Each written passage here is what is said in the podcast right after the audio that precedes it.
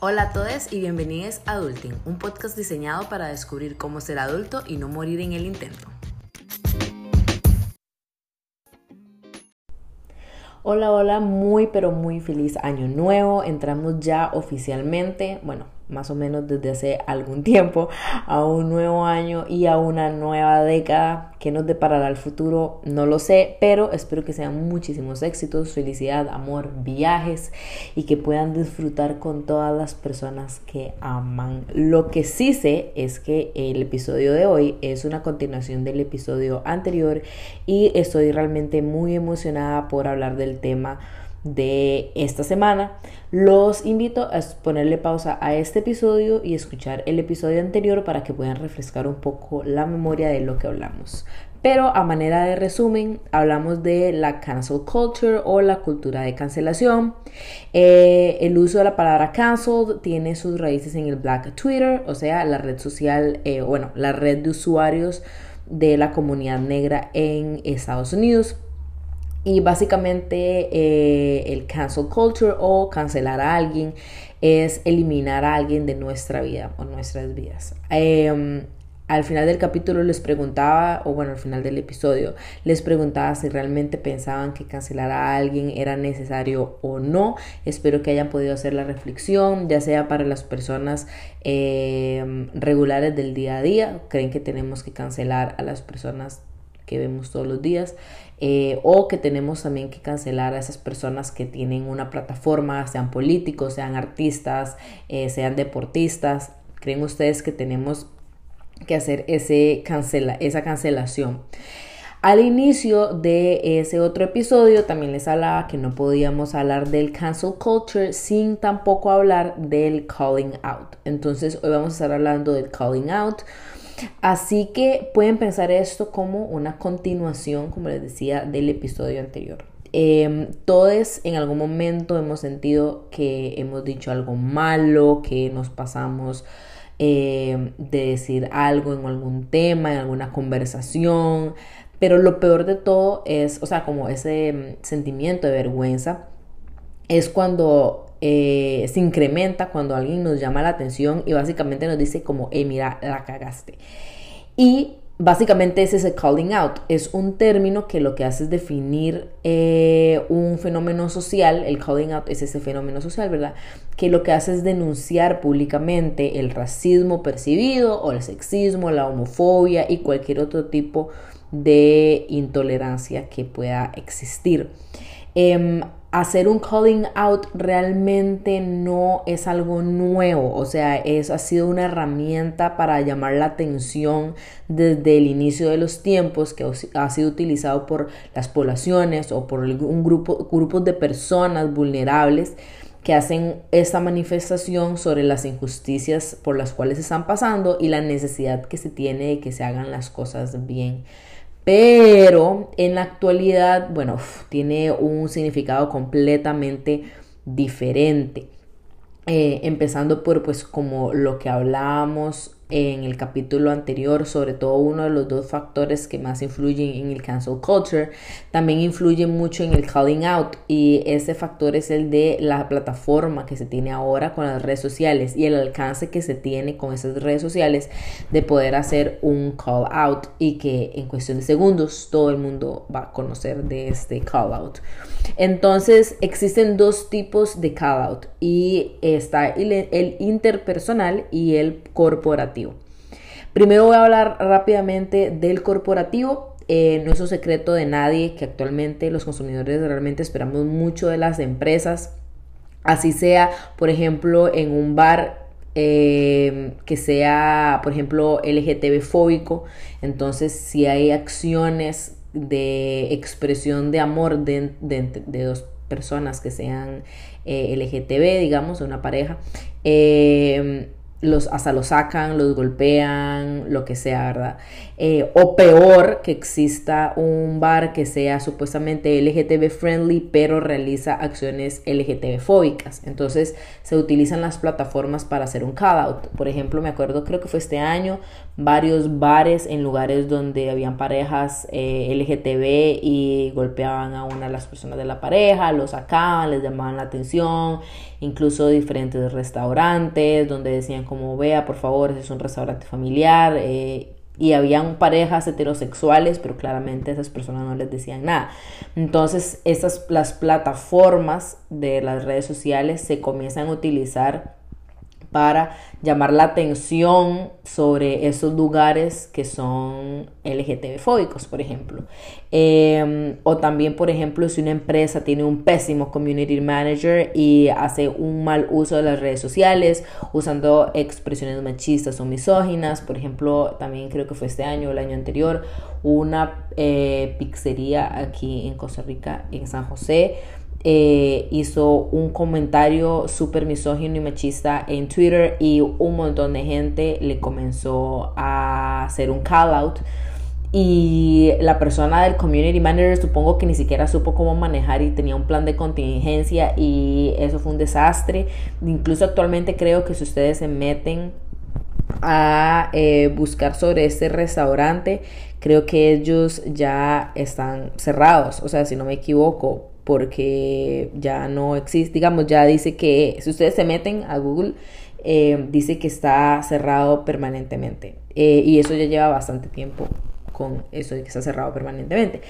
Entonces, em, de hecho, haciendo, una haciendo investigación, encontré una encuesta de Social Sprout que concluyó que alrededor del 92% de los consumidores eh, que están en el rango de edad de los 18 a los 34 años, o sea, las personas que básicamente somos millennials, eh, utilizamos las recomendaciones de nuestros pares en línea para tomar las decisiones sobre nuestras compras.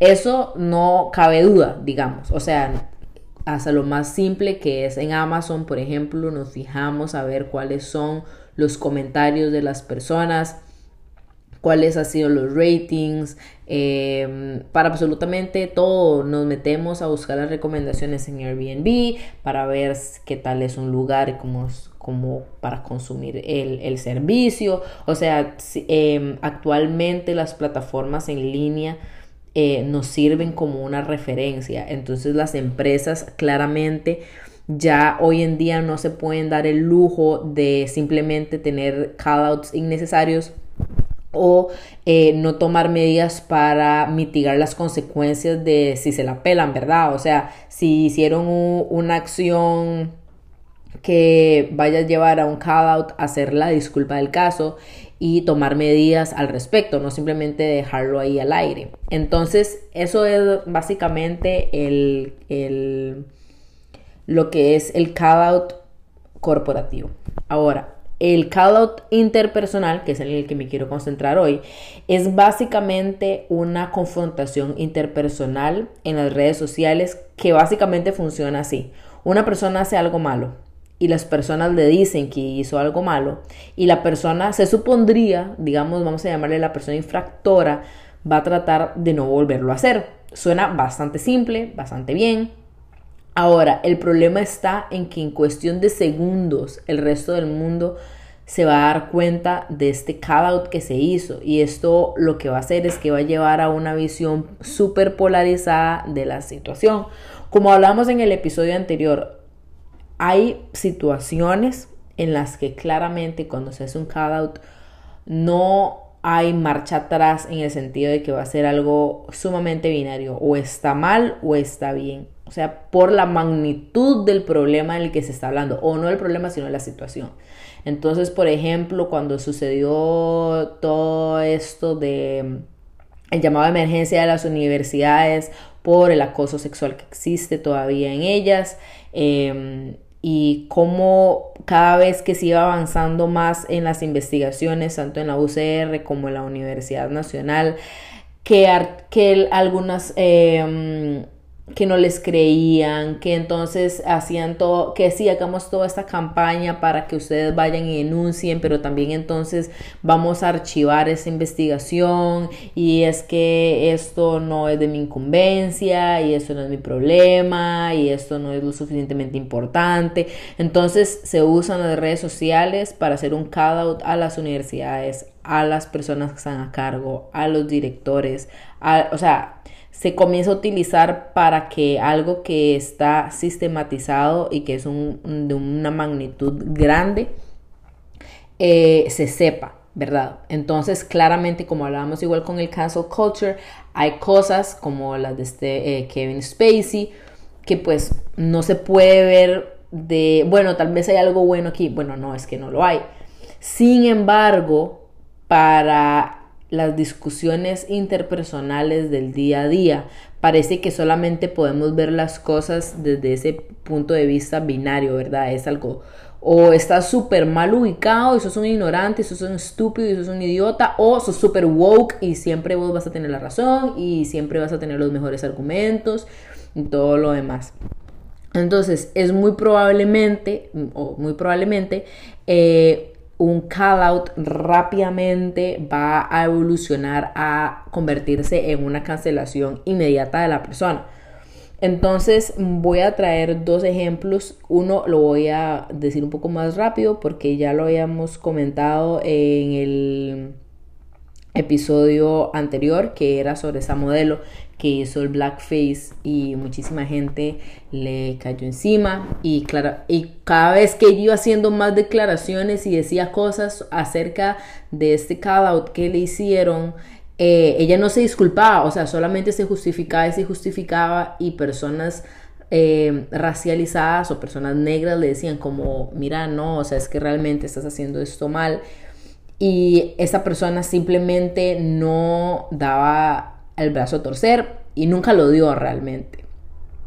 Pero ¿qué pasa? Que esas personas van teniendo, o sea, estos tipos de call-outs van teniendo un, un efecto importante porque entonces, por ejemplo, eh, las personas se comienzan a manifestar más y más y más. Eh, por ejemplo, igual cuando fueron las elecciones aquí en Costa Rica, que una modelo eh, primero como que había puesto, había sido súper eh, representante LGTB y fue al, Pride y todo lo demás, pero luego le estaba haciendo un endorsement o estaba este, dándole una plataforma a Fabricio Alvarado. Entonces, eh, amiga, digamos, necesitamos consistencia. Entonces, este hacer este, esta, esta, persona, este modelo que le hizo el endorsement a Fabricio Alvarado, la gente le comenzó a caer encima, le comenzó a caer encima, tanto así que ella comenzó a perder tantos, muchísimos seguidores. Em, y al punto en el que comenzó a comprar seguidores, porque pues estas personas que son modelos o artistas o lo que sea, pues viven de sus fans, ¿verdad? Entonces hizo un, un video disculpándose y diciendo que le habían pagado y todo lo demás, pero ya el daño estaba hecho, o sea, ya simplemente las personas que eran sus consumidores dejaron de ser sus consumidores. También me acuerdo de hace un tiempo un comediante en Twitter comenzó a tener una discusión con alguien y, hizo un comentario eh, muy desubicado y fue tanto así, o sea, como usando la palabra indígena como un insulto. Tanto fue así que digamos que esa, ese comediante tenía un show programado, digamos que para dos semanas, en, dos semanas. Y mm, fue tanto el call out y la presión que se le hizo a este comediante por haber utilizado la palabra indígena como un insulto que claramente no lo es. Em, que lo que le quitaron el trabajo. O sea, le dijeron como no, lo siento, no, usted no va a poder presentarse con nosotros y pues di perdió ese brete por este un call out que le hicieron que la persona pues al final nunca se no sé si se disculpó en el momento, o sea, definitivamente no se disculpó en el momento antes de que le dijeran como no, usted ya no se puede presentar.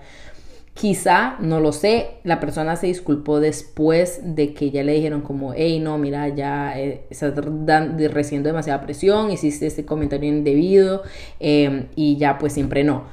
Puede ser que la persona se disculpó después de que ya, de que eso pasara, pero ya el daño estaba hecho, ya él había hecho el insulto, va a ser algo que lo va a perseguir para el resto de la vida. La gente, nada se borra de internet, siempre van a estar los screenshots, la gente siempre va a tener los receipts y la verdad es que no vale la pena hacer comentarios que uno ya sabe que están un poco desubicados. Pero volvemos a lo mismo. O sea, esas personas saben que están siendo desubicadas o simplemente lo están hablando desde un punto de vista eh, de ignorancia, que está bien, porque como habíamos hablado, o sea, no está bien hacer el comentario, pero está bien este, que todos nosotros en algún punto de nuestra vida hemos estado o hemos sido ignorantes en algún tema. Em, cuando estuve leyendo sobre el calling out, muchas de las cosas del cancel culture también surgieron. Em, una de las cosas que más resonaba era una entrevista que, bueno, un speech que estaba haciendo Barack Obama en, en la Fundación Obama y entonces él estaba hablando sobre ok, hay que ser ahora muy cuidadosos a la hora de hablar, porque cualquier error que tal vez ni siquiera sea intencional me va a generar un call out. Entonces, tenemos nosotros que pensar desde los, no desde los que cometemos el error, pero sino desde los que hacemos el calling out, realmente estamos haciendo ese calling out porque nos interesa realmente que se enmende este error o lo hacemos únicamente para sentirnos bien de los errores y la ignorancia de los demás. Porque si es el segundo, eso no es activismo. O sea, realmente no te importa eh, el error que la persona esté cometiendo, solamente quieres quedar altísimo con otra persona o con otro grupo de personas. O sea, entonces realmente hay que saber bien por qué eh, estamos haciendo este call out, ¿verdad?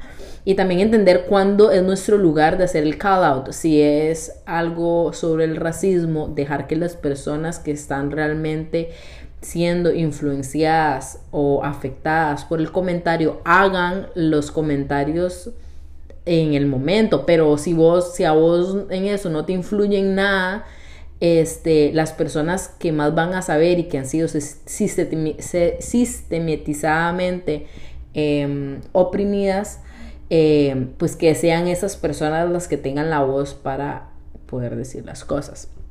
Entonces, quiero que piensen en eso, piensen en realmente cuando hacen comentarios en línea o hacen un call out a alguien o para amarrar con el episodio anterior, cuando hacen un cancel a alguien realmente por qué lo están haciendo, para sentirse súper bien de ustedes mismos o porque realmente les interesa lo que se está hablando en ese momento.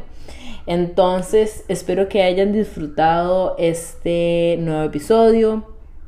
Tal vez un poquito corto, pero espero que lo disfruten. Díganme si les gustaría que hable más como sobre estos temas. La verdad siento que son muy importantes porque las redes sociales son donde nosotros los jóvenes que estamos convirtiéndonos en adultos pasamos mucho tiempo. Este y ahí es donde también comenzamos a hacer nuestras relaciones interpersonales y estamos rodeados de esto todos los días y siempre hay una nueva un nuevo drama y un nueva, una nueva cosa. Entonces espero que em, podamos realmente definir nuestros criterios acerca de esto. Igual que el episodio anterior, les quiero preguntar, ¿ustedes creen que el calling out debería ser algo que cambie, que cambie la manera en la que se hace, si se debería eliminar por completo? Em, y los espero el martes cuando les deje los ella viste sobre este tema. Espero que los disfruten mucho y nos vemos la próxima semana en un nuevo episodio de Adulting.